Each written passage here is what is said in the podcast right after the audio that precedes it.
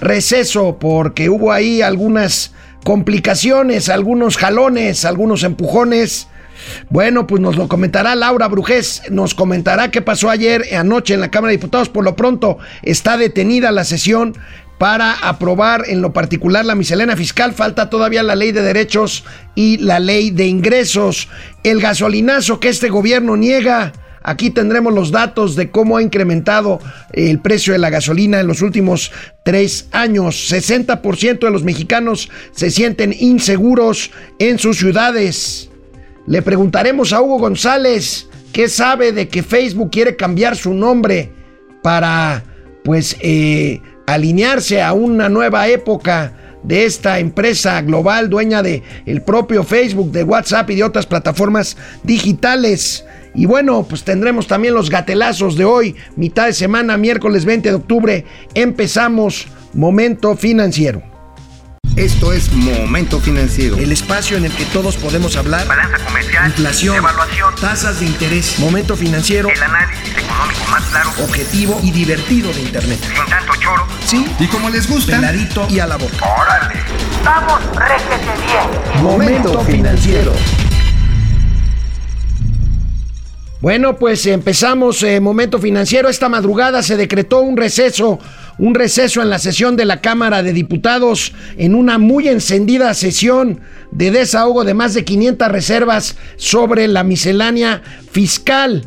Como podemos ver, como podemos ver en eh, lo que reportan los periódicos especializados que están atentos pues a este tema es cuando los periódicos especializados en economía y finanzas están metidos ahí en la Cámara de Diputados porque se está se está discutiendo pues precisamente el paquete económico para el año para el año siguiente. Saludo como todos los días de estos de estas dos semanas a mi amigo Hugo González. Hugo, ¿cómo estás? Buenos días. ¿Cómo estás? ¿Cómo estás, Alejandro? Pues buenos días. Un poco carrereado porque hoy día de vacunación para los críos, pero bueno, ahí está. Ah, qué bueno, eso es bueno, eso es bueno.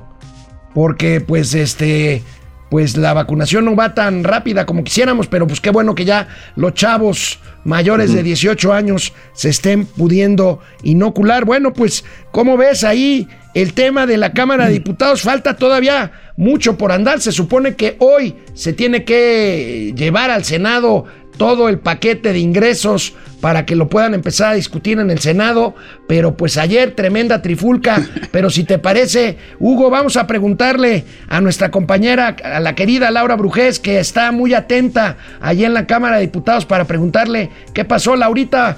Buenos días, ¿cómo estás? Muy buenos días, eh, Alex, buenos días. Eh, pues comentarte que en efecto fue una, pues, una sesión acalorada yo digo que ya a mí no me sorprende lo que sucede en San Lázaro. Veo mucha gente como de, ay, se golpearon. Pues ya eso es común, esto ya hace parte de, pues, del quehacer legislativo. Entonces, pues sí hubo un poco de, fuerza ayer, además de la tripulca que se armó previamente, también hubo algunos actos de misoginia por parte del diputado Fernández Noroña hacia la diputada Margarita Zavala. Eh, este, pues no sé, tú dime con qué nos arrancamos y... Oye, primero nada más lo anecdótico, este fue eh, los después de la locución de Gerardo Fernández Noroña en contra de Margarita Zavala, los diputados de Morena le dieron la espalda cuando se subió a la tribuna Margarita, ¿no? Sí, esa fue una. O sea, yo digo que los dos momentos así de, trifulca fue ese, cuando le dieron la espalda a la intervención de Margarita Zavala. Noroña se tardó media hora en la tribuna, pues obviamente ahí, ya sabes, ¿no? Haciendo un recuento de Felipe de Calderón y, y pues cuestiones del pasado que suele decir. Y pues me parece un poco misógino la forma en cómo arremetió contra Margarita Zavala, diciendo pues que, que cómo era posible que era una cara dura de presentarse ahí a la Cámara de Diputados a, pues obviamente a defender una reserva cuando su marido y chalala hizo esto, eso, lo otro. Realmente este, no vale la pena replicar eh, el discurso, simplemente este fue el momento en que se dio. Lo que también sorprende es que algunas diputadas de Morena que le dieron la espalda se dicen feministas. Ahí estaba también la diputada Andrea Chávez, que la vemos pues muy aquí en las marchas y muy del feminismo, pero me parece un acto completamente eh, eh, de avalar la misoginia por parte de, un legislador que ya ha remetido contra dos diputadas del PAN, esta sería la tercera, y pues no son las formas, la verdad, este, ¿por qué atribuirle eh, la responsabilidad a su marido de lo que pasa en el país? Oye, estaban defendiendo una reserva. La razón por la que él se subió fue porque ahí en ese momento no estaban todos en, en, el salón. Entonces, este, pues ah, se salieron varios de Moreno, no sé si estaban comiendo, durmiendo, ya sabes. Entonces, eh, pues decían, ya vienen, ya vienen, ¿no? Que salgan, que bajen, porque le ganaron la votación económica, que es a mano alzada, y pues justamente se tardaron como tres horas en esa reserva y tenían que ver con el tema de lo que es eh, eh, la parte de, de, las organizaciones de la sociedad civil que la presentó la, diputada del PRI, Laura Barrera. De la deducibilidad, que se va a acotar la deducibilidad para asociaciones civiles. Esto se va a quedar así tal cual, ¿verdad? Sí, esa obviamente fue rechazada. Y en otro intento también de agregar una reserva para el tema de la deducibilidad de lo que tiene que ver con las organizaciones de la sociedad civil, que es este, este artículo, eh, este, la, una diputada transgénero de Morena, María Clemente, que presentó una reserva, pues obviamente en el mismo sentido. Ahí fue ya después cuando se armó la trifulca a medianoche, porque ella pues obviamente decía, yo aquí represento pues este, los intereses de la comunidad LGBT más y eh, he sido beneficiada en cierta manera de estas organizaciones, eh, pues he superado, eh, me han acompañado en el, en el, tema del VIH y gracias a este tipo de organizaciones civiles. Entonces ella lo que propuso fue pues obviamente en el tema de la deducibilidad también hubo otro intento ahí por pues este frenar esto que eh, pues obviamente Morena quiere a toda costa tapar o no sé qué, qué, problema tienen o qué orden viene de que de plano no quieren hacerle ningún, ninguna pequeña modificación a este artículo.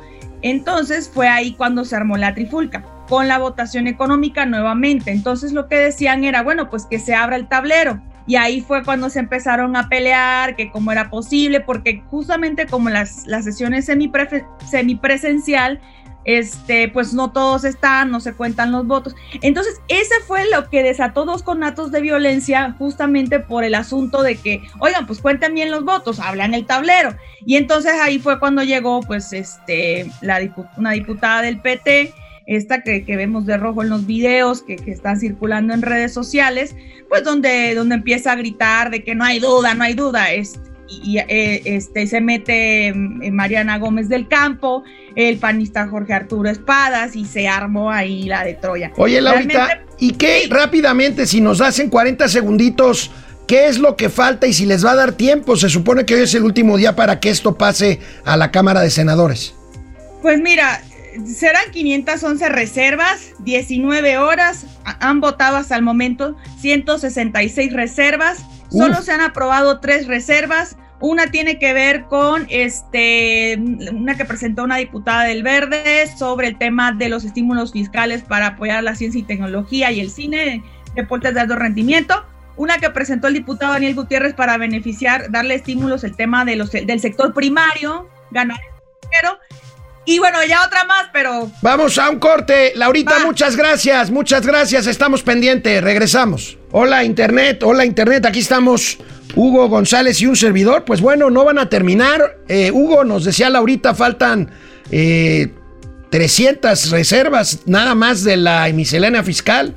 Y pues bueno, tienen el, el instrumento del famoso reloj legislativo que es, que es la tomada de pelo más grande que yo recuerdo desde que me dedico a la comunicación. Sí, eso lo deberían patentar en México, eso del reloj legislativo, porque sí es buen, buen chiste.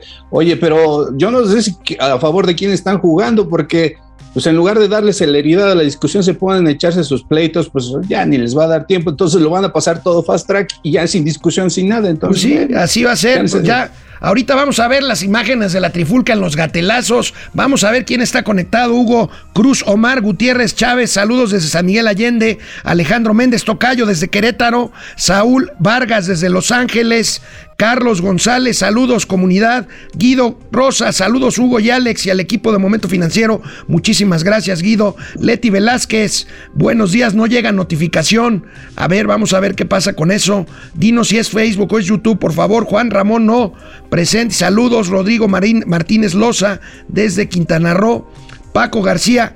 En la foto de la inauguración de la línea 12, tanto Ebrar como Mario Delgado querían salir en la foto. Ahora no quieren ser ligados con la misma. Pues no, pues no. Este, oye, a nadie se le ocurrió cuando, cuando Ebrard dijo, Hugo, cuando Ebrard dijo que él no tenía, eh, que él eh, de otra forma no tendría cara de estar ahí presente ayer en la conferencia. Le faltó que el reportero le preguntaba, pues entonces, ¿por qué te fuiste cinco años a París, no?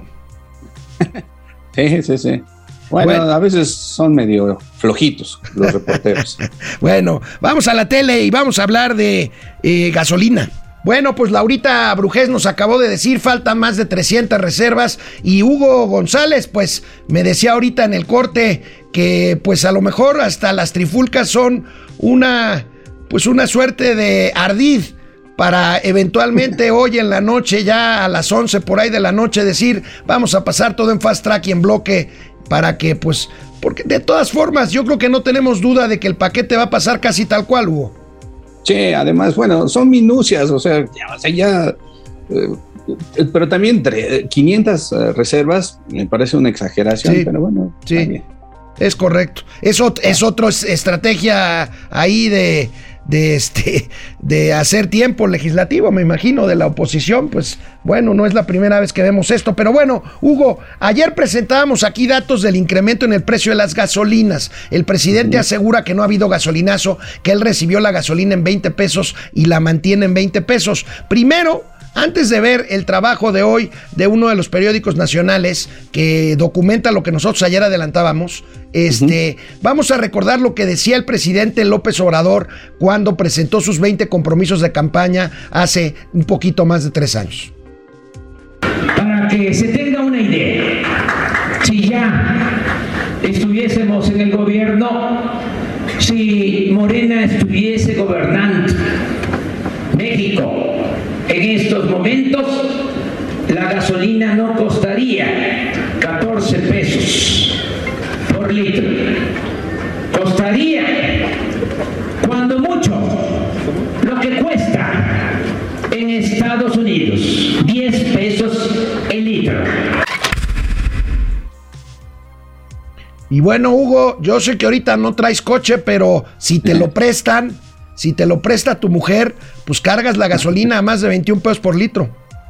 Este, bueno, eso es para los pudientes que le, meten la premium, pero no, yo ya tiene mucho que no le meto la premium. Bueno, en algunos casos sí he conseguido 20 y cacho, cerca de 21, pero no, pues ya los pudientes la, que la, verde, la, la, verde, la magna está por ahí de 20 pesos, ¿no? Exacto, sí. Bueno, pero mira, revisemos, Hugo, aquí este, esta comparación. El presidente probablemente tiene razón si se refiere exclusivamente al promedio de la Magna. Eh, pero ah, bueno, eh, eh, aquí Reforma hoy publica que sube hasta en un 20% el precio de las gasolinas. En 2020 un litro se vendía en 18.52 y ayer hasta en 24.49. Por supuesto, habla de un tope máximo y habla de la premium. Aquí tenemos una foto que eh, de cuando uno de los spots del 21 de marzo de 2020, el presidente en una bomba de una gasolinería, pues decía que la gasolina estaba en 16.65 y 17.79. Fue cuando los precios del petróleo estaban pues en niveles incluso negativos. Ayer pues ya documentamos esto y pues Reforma también publica una serie de comparativos en diferentes entidades, en diferentes ciudades o localidades del país, pues en donde se ve claramente eh, pues que el precio es está, eh, pues, eh, si bien va, como tú decías, por ahí, por ejemplo, ahí Puebla, ahí vemos que está un poquito abajo de 20 la gasolina, la gasolina eh, verde, pero bueno, el presidente seguramente, sus defensores, y probablemente tenga la razón si se refiere al promedio de la verde en 20. Lo que pasa es que cuando la recibió estaba en menos que eso y este, pues sí ha habido un incremento importante en estos tres años. Este, eh, no sé cuántos, eh, en porcentaje, cuánto será el, el, aumento entre el 17 y cacho y 20 y cacho que, cuesta ahora. Es, un poco, es un poco menos del 20%. Exactamente. Entonces, eh, yo lo que a mí me, me interesaría saber, y esto lo estaba buscando precisamente a través de la Profeco, este, cómo se ha mantenido el precio promedio, porque como bien lo sabemos, eh, la variación del precio del petróleo pues va haciendo que suba, que baja. Todavía me acuerdo esos días maravillosos que estaban en 16 pesos hace uno en la pandemia, pero bueno, porque estaba el precio del petróleo muy, muy bajo, ¿no? Ya estaba hasta, hasta ya no valía nada. Entonces, este, a mí me gustaría saber en qué lapso de tiempo, y esto digo, lo estaba buscando, pero ya no me dio tiempo, en qué lapso, el lapso de tiempo está el precio promedio en ese 20 y, 20 y tantos, y, se ha- y dónde se han visto los picos eh, y en qué zonas, porque también hay que ver las zonas donde es más caro, porque yo lo veo muy claro en los señores del Tianguis que llevan un, un, un monitoreo constante de la, de la gasolina, porque cada ocho días dicen, no, es que ahora me costó tanto la gasolina y ahora Sí, me costó claro. tanto. Sí, y entonces, sí, ellos- por, eso, por eso yo decía que ellos son los mejores, eh, el mejor monitor y el mejor estadista de- de- del precio de la gasolina, porque a ellos les duele y lo saben muy bien. Y lo tienen que trasladar a sus precios. Ahora, aquí hay otro problema, Hugo, ante los precios altos del petróleo, lo comentábamos también ayer rápidamente, Sí. ante un precio, ante un barril de la mezcla mexicana por arriba de los 70 dólares por barril, pues entonces se les está acabando el margen para Sí. eh, amortiguar el aumento de precios con el tema del JEPS. Ya casi se les acaba, o sea, ya están a una rayita de que ya no puedan cobrar nada de JEPS y aún así la gasolina va a tener que subir, seguir subiendo. Sí, eh, ese es el, el gran riesgo, es decir, pues ya creo que les queda 15%, algo así para, para del JEPS para que ya no lo cobren. digo, Así es, para- o sea, ahorita el estímulo va sobre 70, 75%. Así es. Sí, sí, Exactamente. Y bueno, parece que la expectativa es que los precios de la gasolina sigan subiendo, sobre todo por la demanda que crecerá con la llegada del invierno austral, o sea, el invierno aquí en el hemisferio norte, que ya estamos, que ya estamos bastante cerca. Sí, eh, aquí lo, lo que pues, no sé si, si habría una manera de, de que eh, los mismos eh, diputados que ahora que van a estar están discutiendo esto, pues que consideren el, el precio del petróleo. Eh, eh, me parece que tú lo veías un- un- el precio que están promediando para el próximo año, este como que un poquito alejado de la realidad. Que tengan ahí la 55 dólares por barril.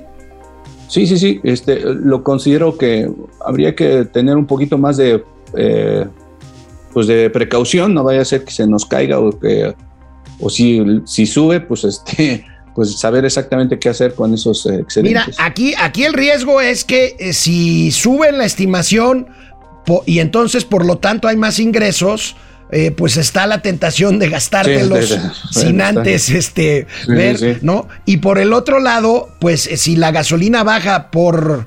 Por, ahora sí que si la, si, si la gasolina, si el precio de la gasolina desciende por debajo de los 55 dólares por barril, pues para eso estarán las coberturas, que yo no he visto Sí. todavía que en el presupuesto estén consideradas las coberturas, que ya Ah, ves que no es les bueno. gusta mucho. Sí.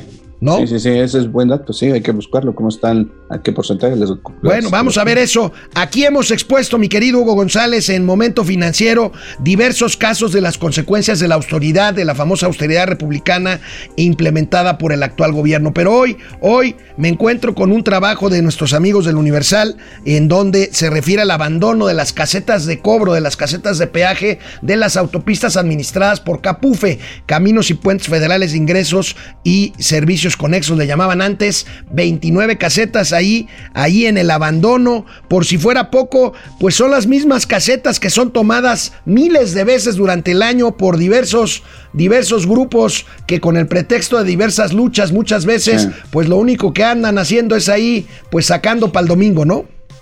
Sí, este, y, y cuidado si te niegas a darles, porque eh, pobrecito de tu coche. Sí, exactamente, exactamente. Sobre todo pasa mucho en la carretera del Sol, que le llaman la carretera que va a Exacto. Acapulco, allá a la altura de Chilpancingo. Pues le dicen la caseta borracha porque siempre está tomada, ¿no? Así es. Bueno, pues este, creo que ya deberíamos poner atención a eso. Y creo que el tiempo también. Hubo, hubo, hubo algunos días en los que sí hubo Guardia Nacional ahí, se evitó la toma Sí. de casetas, pero bueno, esto no es siempre. Bueno, vamos otra vez a un corte y regresamos aquí a Momento Financiero, querido Hugo. Gracias Internet por seguirnos. Rodrigo Martínez Loza nos saluda desde Quintana Roo. Yepeto dice muy buen día, trío financiero y el Mau incómodo. Bueno, está ahí en Sevilla, quién sabe qué estará haciendo. O sea, que las aportaciones en la Biblia eran para premiar al tío Mau con su viaje. Híjole, ya lo cacharon. Ya lo cacharon. Ya la cacharon con, con lo que se usan las aportaciones. Pues estará echando ahí ahorita.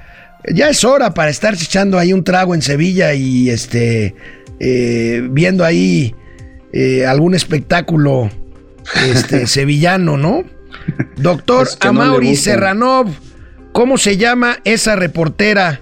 Eh, si te refieres a la que nos acompañó en el primer segmento, se llama Laura Brujés. Este, Amaury. Roberto Mata, saludos, do dinámico. A la- más Laura, la invitada. Saludos, Leti Velázquez, Carlos González, Freddy Zacarías Ángel. Buenos días para toda la comunidad financiera desde Macuspana, el machuchón.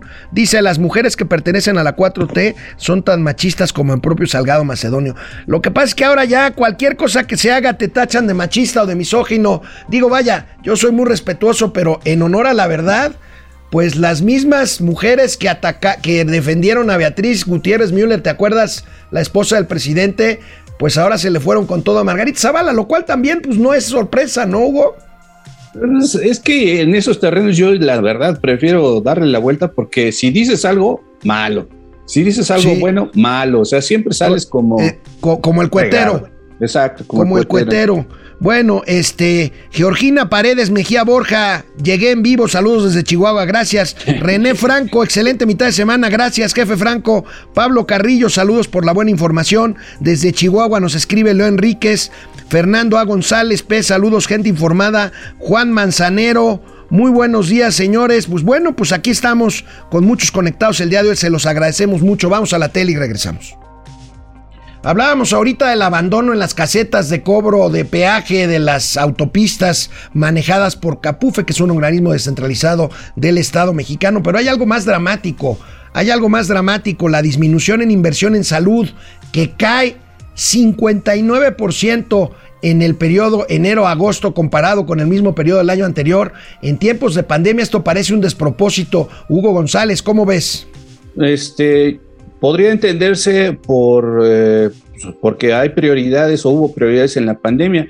Y además, bueno, pero, híjole, el, el asunto es que muchos de los estados, pues ya desde antes, desde antes de la pandemia no lo hacían, no invertían. Y Exactamente. pues les cae la pandemia, pues menos, entonces ya no saben qué hacer. E incluso creo que eh, creo que está, está difícil todavía que vuelvan eh, a- a- a ponerse las pilas en esa inversión en salud. Yo creo que esa, esa, esa responsabilidad debió haber sido desde antes de la pandemia.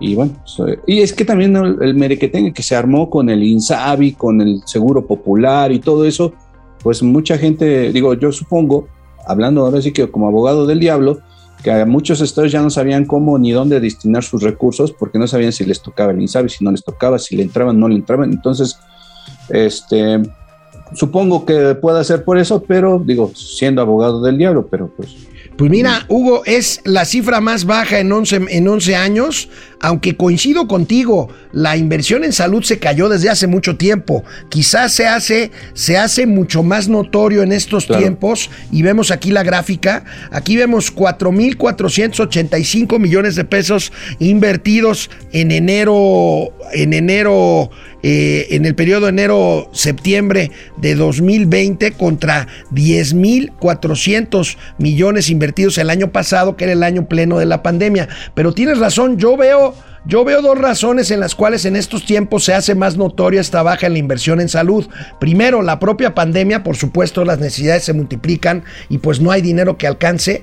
Y segundo, también lo que tú dices, yo creo que eh, la mala planeación para hacer la transición entre lo que era el Seguro Popular y el INSABI, pues de, develó, desveló pues muchísimas, muchísimos errores. El Seguro Popular no era perfecto ni mucho menos, pero por lo menos ya la gente se había acostumbrado y por lo menos funcionaba de alguna forma y el cambio este abrupto hacia el INSABI, pues eh, lo único que hizo fue eh, mostrar estas deficiencias del sistema de salud público mexicano. Y ahora, eh, a mí lo que se me hace interesante y fuera, digamos, de, de rango es el, al- el incremento que tuvo en el 2020. Si vemos otra vez el gráfico, se ve un incremento muy importante que a mí me, me sorprendería, más bien me gustaría ver a qué se debe, porque sí se ve la tendencia, digamos, estable un poco hacia la baja, pero en el 2020 sí hubo un levantón. ¿Eso a qué se debió? Y después, al 21, la caída es lo que no sé. ¿Se hará la reconversión hospitalaria? ¿Será? Sí, habría que analizar eso. Tienes toda la razón. A pesar, a pesar de que el nivel eh, es, eh, se compara, lo compara Reforma eh, con toda esta intención eh, con los últimos 11 años, tienes razón de este, eh, si a- a- así a ojo de buen cubero de 2019 a 2020 en el mismo periodo se duplicó la inversión en el sistema de salud. Quiero pensar que sería por la pandemia, aunque pues bueno, pues habría que analizarlo con cuidado. Sí, sobre todo analizarlo, porque siempre decía el gran Carlos Marín que la pregunta de la inteligencia es el por qué. Y aquí necesitamos un por qué. ¿Por qué pasó eso, no? Aquí necesitamos un porqué, así es. Saludos al buen, al buen Carlos Marín. Y bueno, vaya reacciones que causó la información que divulgó ayer el INEGI Hugo González sobre la percepción de seguridad de los mexicanos. Fíjate, es muy curioso porque in- independientemente de las cifras a las que vayamos ahorita, de que subió la percepción de inseguridad en varios lugares de la República. Por ejemplo, la jornada hoy reporta algo que también es verdad, que en términos generales ha disminuido la percepción de inseguridad y esto, pues inmediatamente salieron los que estamos no necesariamente a favor. Aquí estamos hablando de abogados del diablo, ¿no? Como decías tú. Pues bueno, me parece que si bajó la percepción general de inseguridad, pues es precisamente por el confinamiento de la pandemia, ¿o estoy equivocado? Podría ser una de las causas. Eh, Es chistoso, ¿no? Como cada quien lo ve del vaso medio lleno, me- medio vacío. Así como unos creen que, bueno, se sienten más inseguros, otros dicen, ah, pues ya bajó la, bajó la percepción de, de inseguridad. A mí hay un dato ahí que me interesa, sobre todo en las ciudades, en las ciudades que, que destacan. Pues ya sabemos que los regios son así, uf, o sea, son de otro, son de otro nivel, ¿no? O sea, ellos sí pero este, en la Ciudad de México, la alcaldía Benito Juárez, pues es la que supuestamente se siente más insegura. Me llama la atención que no esté Coajimalpa, fíjate, porque supuestamente el alcalde de Coajimalpa, el señor Adrián Rubalcaba, presume a cada rato que es la ciudad, la ciudad, la alcaldía más, eh, eh, más segura de, de- de la ciudad y que, y que ya se da ahí unos topones ahí con, con los regios. Entonces, pues no sé por qué no estará ahí mi querida Coajimalpa. Sí, mira, fíjate, aquí estamos viendo las peores, las peores en cuanto a percepción. Fíjate, casi, casi la totalidad de habitantes de Fresnillo están diciendo que se sienten muy inseguros. Eh, se incorporó a esta lista Ciudad Obregón e Irapuato. Se mantiene Coatzacoalcos, que ya estaba en la pasada encuesta, Naucalpan, en el Estado de México, y Zacatecas Capital. Son dos municipios de Zacatecas que, que está Sí. hecho un desastre. Como tú dices, en las de menos percepción de inseguridad por parte de los habitantes está San Pedro Garza García, que es la colonia del Valle de Monterrey, la, la colonia machuchona de Monterrey, Benito Juárez, que es la alcaldía de clase media por excelencia en la Ciudad de México, y coincido contigo con el tema de Coajimalpa, por ahí también está entre las ciudades eh, seguras, eh, si la memoria no me falla, eh, Los Cabos, habría Cabos, que verlo y Cancún, que también me parece sorpresivo. Ahora, los mismos cancunenses tratan siempre de dar una buena cara para el turismo, ¿no? Sí, además hay que tomar en cuenta que es percepción, ¿eh? Percepción, percepción. de inseguridad, sí. Porque si vemos datos, pues obviamente ahí va, va, va a cambiar mucho la, la, la situación, pero la percepción de seguridad, este, obviamente es cómo se siente la gente. Era San Pedro Garza García la, la ciudad más, más segura. San Pedro Sí, Garza García, que te digo que es la colonia del Valle de Monterrey, ¿no? La, la, la colonia más fifí más del país. Después- Yo creo que es la más, es, es, San Pedro Garza es la que tiene el Producto Interno Bruto per cápita más alto del país, ¿eh? ¿sí? Sí, Le sí, sigue sí. Benito Juárez en percepción, Los Cabos, La Paz y San Nicolás de los Garza. San Nicolás de los Garza, exactamente. Bueno, oye, este, por cierto, Hugo, Canadá emitió una alerta, no es la primera de seguridad para viaje a sus ciudadanos en 13 estados de la República. Ya sabemos cuáles son parte de estos 13. Ahí está Chihuahua, ahí está Guerrero, ahí está Nayarit, ahí está Michoacán, ahí está este eh, Morelos, la propia Ciudad de México, en fin, pues esto, este tema de la, de la seguridad nos sigue dando latita, ¿no?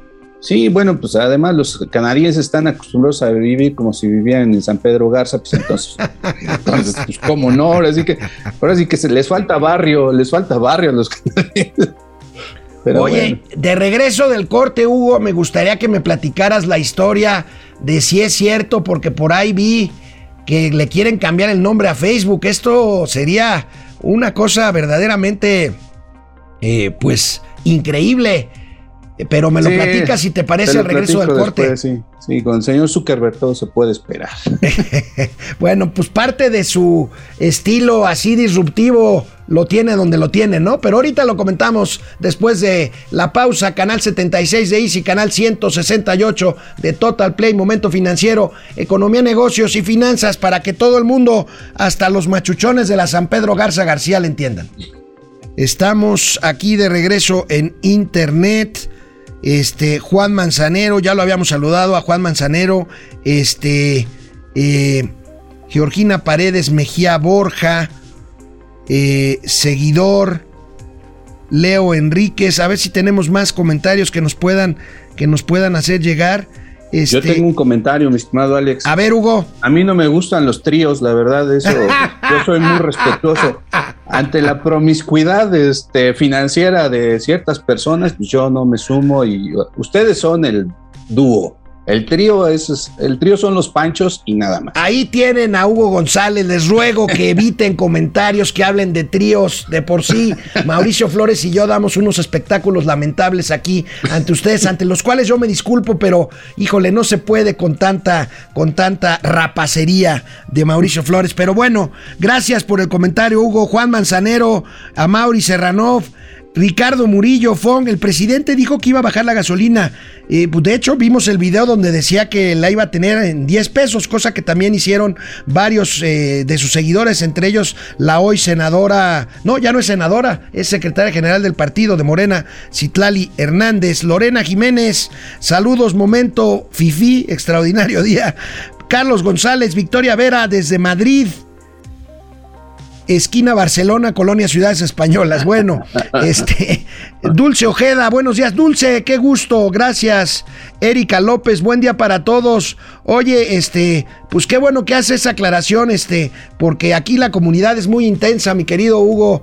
Son muy fieles, este, nuestros Sí, queridos seguidores en, en Twitter, en Facebook, en YouTube. Sí. Y bueno, pues hay- este, qué bueno que Mario- pintes, qué bueno te- que pintes tu raya, aunque pues de alguna forma ya te etiquetaste aceptando la amistad de Mauricio Flores Arellano, ¿eh, Hugo? Bueno, yo sé que hay Mauri- Mauricio Olivers o Maulivers, pero no, este, todo respeto y, y, eh, fraternidad al señor Flores, aunque a veces en muchas cosas, no, en muchas cosas no, no coincidimos y en otras coincidimos bastante bien. Entonces, Está bien, es un gran este, tipo, Mauricio. A mí me pasa exacto. lo mismo. Hay muchas veces que no coincidimos, otras que sí. Rochi, buenos días, reportándome desde Milpalta. Erika López, pues muchísimas gracias a todos. Aquí andamos. Hoy no mandó material, este, Mauricio Flores. ¿Hay torito en Sevilla, Hugo? Sí, debe haber. Pues ahí debe de estar. Este, regresamos a la tele. Aquí en esta nota en especial me da mucho gusto que este sea el tercer día en que tengo el placer de compartir cámaras y micrófonos con Hugo González, pero aquí quisiera aprovecharme y explotar, explotar el conocimiento de Hugo González, porque según el sitio especializado de Verge, que también está medio raro el nombre, Facebook estaría planteando. Facebook estaría planteando cambiar de nombre la próxima semana. Dice, pongo textual, dice el portal de Verge, para reflejar su enfoque en la construcción del llamado metaverso, que me imagino que es, meta, que es un metauniverso. ¿Qué sabes de esto, Hugo? ¿Sería un golpazo? Fíjate que esa idea la trae el señor Zuckerberg desde hace varios años, nada más que a principios de este, finalmente ya tuvo unos, em, ya tuvo demos y, eh, pruebas de su idea y ya son bastante creíbles y bastante comprobables. ¿Qué es eso del metaverso? Es que tú seas parte como de un avatar, digo, de un mundo eh, alterno en el cual co- convives, trabajas, compras, vas a conciertos, pero dentro del mundo virtual.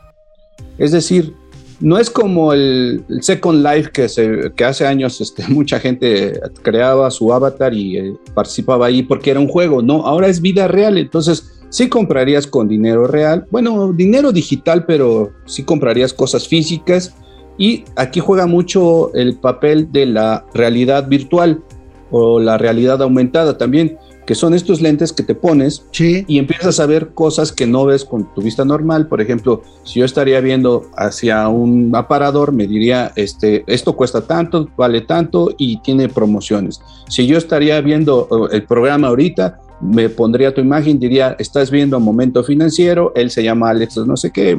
Entonces, eh, eh, o estaríamos, eh, nos daría información.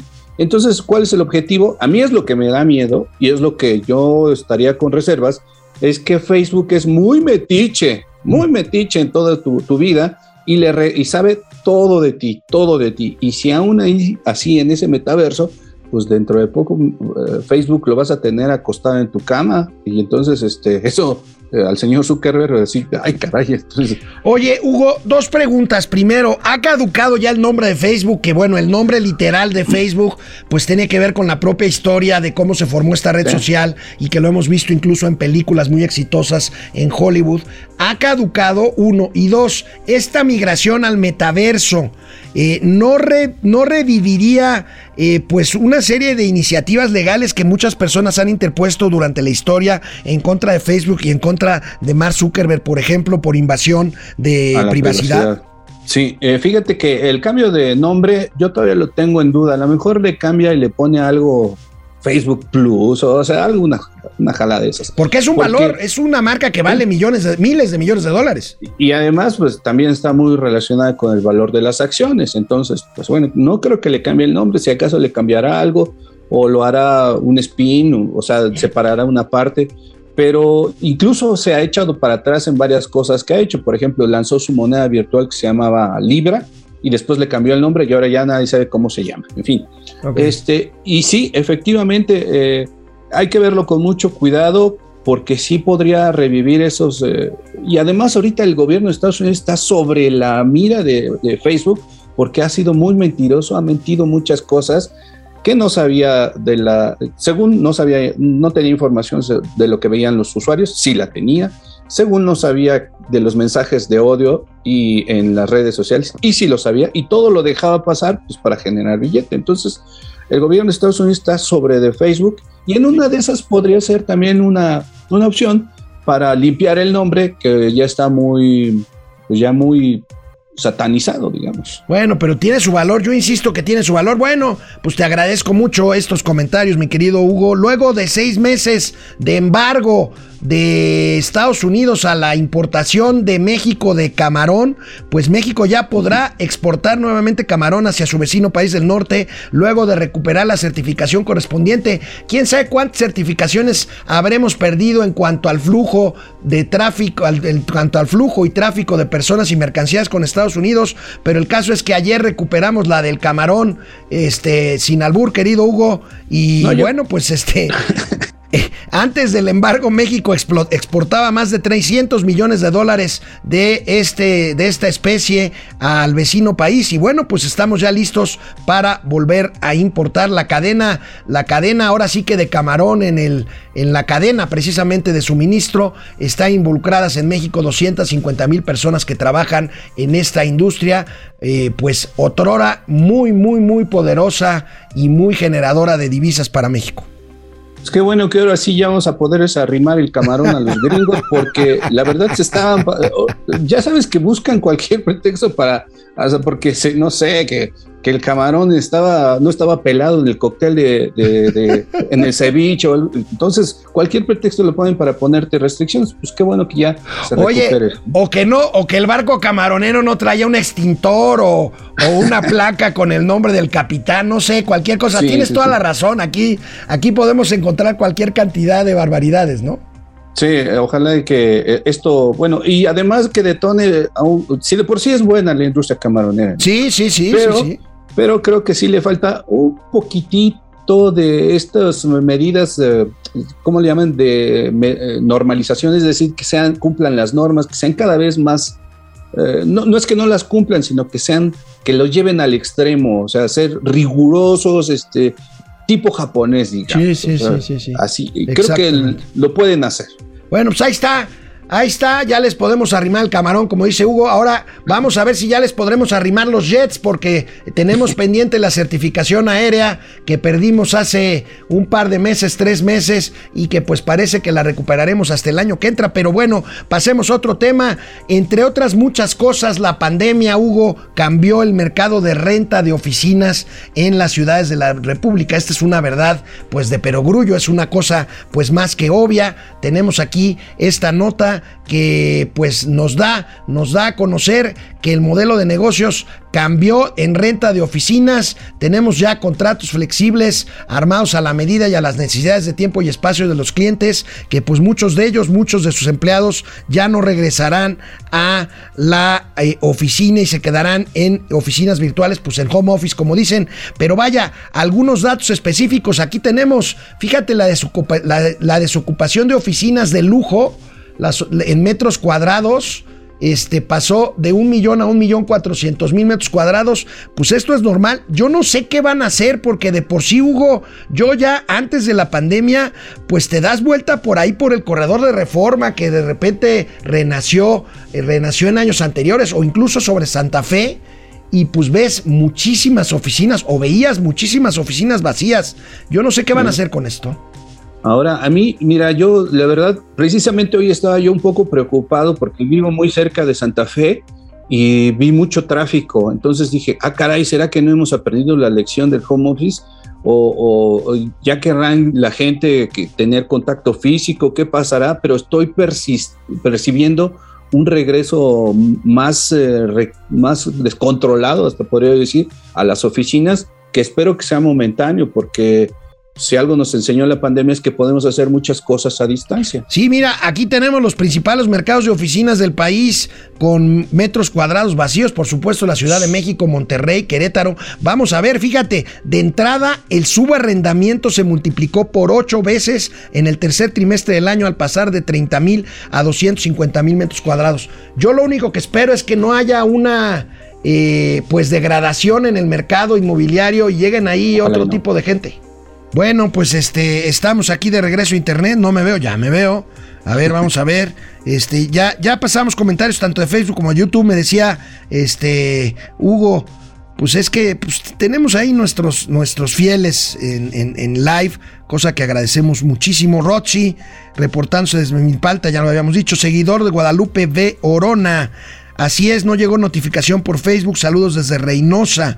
Ana María Palmeros, buenos días Marcelo y Claudia. Esperemos también los inviten a la fiesta jurídica de la línea 12. Pablo Carrillo, ellos son los más importantes para este evento. Me quedé con el gusanito ahorita que decía yo en la tele de que ojalá y no llegara otro tipo de personas a las oficinas que están vacías y la alerta que hace Hugo de que sí ve más tráfico y entonces lo cual significaría que no hubiéramos aprendido nada. Yo al decir que lleguen otro tipo de personas me refiero a que eh, pues eh, las oficinas sean ocupadas pues por ejemplo por negocios ilícitos o por otro tipo de, de actividades económicas que no necesariamente fueran las que antes de la pandemia ocuparon esas oficinas. Eh, la pregunta sigue siendo el qué que decía Carlos Marín, citado por Hugo González, el qué pues qué se va a hacer con tantas oficinas disponibles, pues no nada más en la Ciudad de México, sino en todas las ciudades mexicanas y probablemente del mundo después de la pandemia, Hugo. Sí, eh, creo que las oficinas eh, están viviendo, eh, también deben vivir una, una reconversión de sus modelos. De, bueno, ya, ya lo están viviendo, ¿no? Pero una reconversión de la reconversión, es decir, pues ahora que ya va, va a ser todo híbrido, o lo, tendría que ser todo híbrido, creo que también hasta los, pues, los costos deberían ser Sí. híbridos, que te Sí. cobren por, por Sí, sí, estancia nada más, ¿no? Y seguramente habrá que usar esos espacios ya para otras cosas, por ejemplo, para vivienda, quizá, para servicios otros como hospitales, no sé, Eso sí, laboratorios. hospitales, consultorios. consultorios, Sí, sí, sí. en fin, vamos a ver muchos cambios todavía. Pablo Carrillo, fan destacado, Fidel Mendoza, la siguiente va a ser que el género de pandemia, que fue cuando bajó hasta 17 pesos en el bajío la gasolina. Bueno, Rogelio Ortiz, ¿En dónde yo pago la magna 21.49? Dice Rogelio Ortiz. Dice Fidel Mendoza que en el Bajío fluctúa entre 21 y 23.80. Fidel Mendoza, ¿y el gas qué tal? No, bueno, el gas está carísimo también. Este, José Tenorio dice, Dice Morena que sí bajó la gasolina, que si bajó la gasolina, que ahora el litro solo cuesta un dólar. Bueno, pues habría que ver también el tipo de El cambio. sí. Frías, gracias por mantener el precio del gas bajo neta. Gracias, dice Jacob Frías. Bueno, pues vamos al último corte de este programa. Tenemos un par de notas más y los gatelazos. Oye, Hugo, pues mira, si quieres, tengo aquí una nota sobre que la Secretaría, perdón, la Suprema Corte de Justicia de la Nación declaró inconstitucional prohibir los cigarros electrónicos y los famosos vapeadores. Sé que tienes información al respecto, si quieres lo comentamos mañana, pero un comentario rápido ahorita. Fíjate que eh, sí, yo soy promotor de las libertades de las eh, personas. Yo o también. Sea, o sea, es, es mejor orientar que prohibir, Sí, pero habría que tener un cuidado ahí con los chavos que lo están agarrando los vapeadores, no como, lo están eh, como juego, vaya. Pero en fin. Habría que, habría que regularlos, habría que garantizar que no, que sean inocuos, en fin, muchas cosas. Si quieres lo comentamos mañana, lo mismo que Xia- Xiaomi, el gigante chino, que ya va a hacer coches. Sí, ya tiene el plan desde hace mucho, desde hace dos años de lanzarlo. Incluso Huawei también tiene ya sus planes de lanzar su propio auto. Pero la verdad lo que no encuentran es el, es el, este, el fabricante, porque muchos de los fabricantes lo primero que quieren, al primero que quieren que les haga su, su auto eléctrico o autónomo es Apple. O sea, se pelean por Apple. Sí. Ya después este, quieren otros, otras marcas, pero los únicos que han eh, dicho yo sí quiero un auto son Apple, Huawei y Xiaomi. Entonces, Xiaomi sí tiene una gran experiencia en, ve- eh, en vehículos este, automo- ah, au- bueno, automotores, es decir, eh, automáticos o los self-cars, como les dicen ellos, porque ellos ya diseñan desde hace tiempo las, lo que le llaman las patinetas o los patines. Los scooters, El- ¿no? Los scooters, que los españoles, es que los españoles dicen los, los patinetes. Los patinetes, hombre, los patinetes del demonio, o sea, patín del diablo. Exactamente. Entonces, ellos tienen gran experiencia en eso y cada vez sus, sus patinetes cada vez son más inteligentes y entonces, eh, sí, digamos, ellos yo los veo más factibles que los mismos Huawei, incluso lo veo más factible que el mismo Apple. ¿eh? Fíjate, fíjate, qué interesante. Bueno, vamos a los gatelazos. Si te parece, Hugo, el primer gatelazo, pues hay que ver, sin duda, las imágenes de la bronca que nos comentaba Lara Brujés al, al principio de este programa en la Cámara de Diputados. Vaya zafarrancho, vayamos.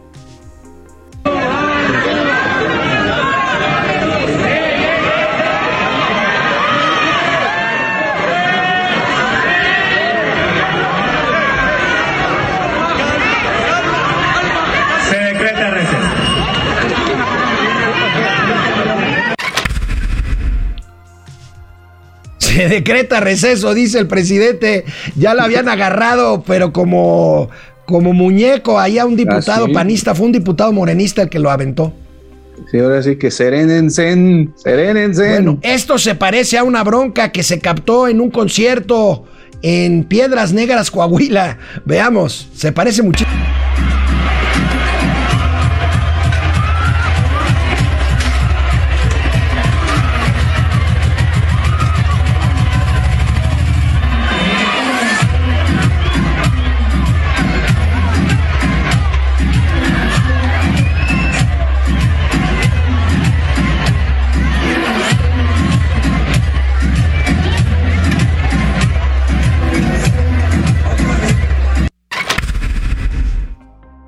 Hay que serenarse, Hugo.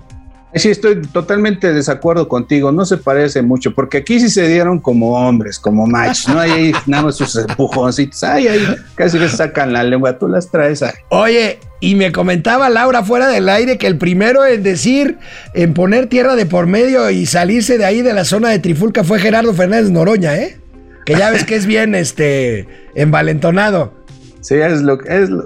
Eso sí, es muy, muy rudo con el, el habla, pero ya a la hora de los trancas, como que se cuartea el señor. Bueno, oye, pero hay que atender los consejos que nos da el señor presidente. Miren, y se quedaron con las ganas y de todas maneras pues están enojados. De veras que deben Respira profundo. Ejercicios de respiración son buenísimos. Pues está, bien, ¿no? Ayer que lo vi, dije, luego, luego, directo al gatelazo, dije, ya. que lo- sí, hasta parece que se dio las tres. Pero, ¿Eh? Oye, este, mi querido Hugo, no lo vas a creer, pero Fernández Noroña se refirió a un patriota en su intervención en la Cámara de Diputados. ¿Adivinas quién es ese patriota? pues, supongo, sí, su, su brother, su new brother. Su new brother. Vamos a ver. Más respeto cuando hablen de ese patriota Manuel Bartlett que logró recuperar 4.500 millones de dólares que ustedes le habían regalado a las empresas extranjeras con la construcción de los gasoductos que iban a ningún lado. Es un hombre con una trayectoria controvertida y los últimos 20 años ha defendido la industria eléctrica y petrolera como nadie de ustedes que siguen defendiendo a Iberdrola. Recuerdo que ayer decías, en estos días ya no sabe uno dónde están las fichas, si arriba o abajo del tablero, si son rojas o negras. Sí, no, además, este, bueno, que es exagerado, ¿no? O sea, digo, a lo mejor pues, se, le- se le reconoce su chamba, pero así para ser este, patriota, a caray, nada más espero que no, no se vaya a enredar en la bandera y pácateles. No, no, bueno, este eh, Gerardo Fernández Noroña pertenece, bueno, no, no sé si tú te sepas la historia de Gerardo Fernández Noroña, yo sí, él era eh, pues por ahí en, en las épocas priistas un porro de esos a sueldo de la Secretaría de Gobernación, luego se pasó del lado izquierdo y bueno, pues este, pues era de los que señalaban a Bartlett como uno de los grandes traidores a la patria por lo que pasó en las elecciones donde ganó Carlos Salinas en 1988, Hugo. Sí, no, por eso digo, me parece exagerado. Bueno, a lo mejor cambió, todo el mundo tiene derecho a una epifanía y a, y a- y a cambiarse, pero así con patriota. San. Pablo se convirtió, pero nunca llamó patriota a Satanás, digo, a, a este, ¿cómo, a- cómo se llama el traidor? Este, A Judas. a Judas, a Judas, digo, ¿no? Pero bueno, Sí, sí, sí. vamos a ver, oye, ahorita que hablabas tú de que ya mejor le das la vuelta cuando se trata de temas de machismo y misoginia, tienes toda la razón, pero fíjate nada más este video, este video de la nueva gobernadora de Guerrero. Evelyn Salgado, que lamento decirlo. Bueno, dicen, es que no hay que decir que es la hija de Félix Salgado Macedonio, pues es la hija y mira cómo el propio Félix Salgado la llevó del brazo a su nueva oficina de Chilpancingo en un palacio de gobierno que seguramente será controlado, perdónenme, por Félix Salgado Macedonio. Miren esto. Nos acompañan. Les queremos Muchas dar, gracias. este, conocer, porque estoy seguro que no conocieron. Y yo creo que en muchos años el despacho del gobernador o de la gobernadora. Vente, Omar. Vamos. Aquí está. Quiero que conozcan el despacho, la oficina de la gobernadora. Mira. Este es la oficina de la gobernadora. Y todos queremos ver a nuestra gobernadora sentada. Es la primera vez que se va a sentar la gobernadora en su silla. Normotilla, gobernador Omar, pueden acompañarla. Le damos la vuelta para que no nos acusen de misóginos. Eh, No, hay más bien es como el papá en, en la fiesta, el- que parta el pastel mi hija y así en los 15 años. Pues, Oye, qué lamentable, ¿no? Qué lamentable. Ahora, ¿a ti te queda alguna duda que va a gobernar Félix Salgado? Pues a lo mejor no, lo único que sí pediría es que pusieran un mingitorio para que el señor no se haga en las calles, por favor. Ya con esto salvaste el programa que humildemente traté de hacer bien, mi querido Hugo. Te lo agradezco mucho. Nos vemos y escuchamos mañana, Hugo. Nos vemos mañana, Mañana. a todos.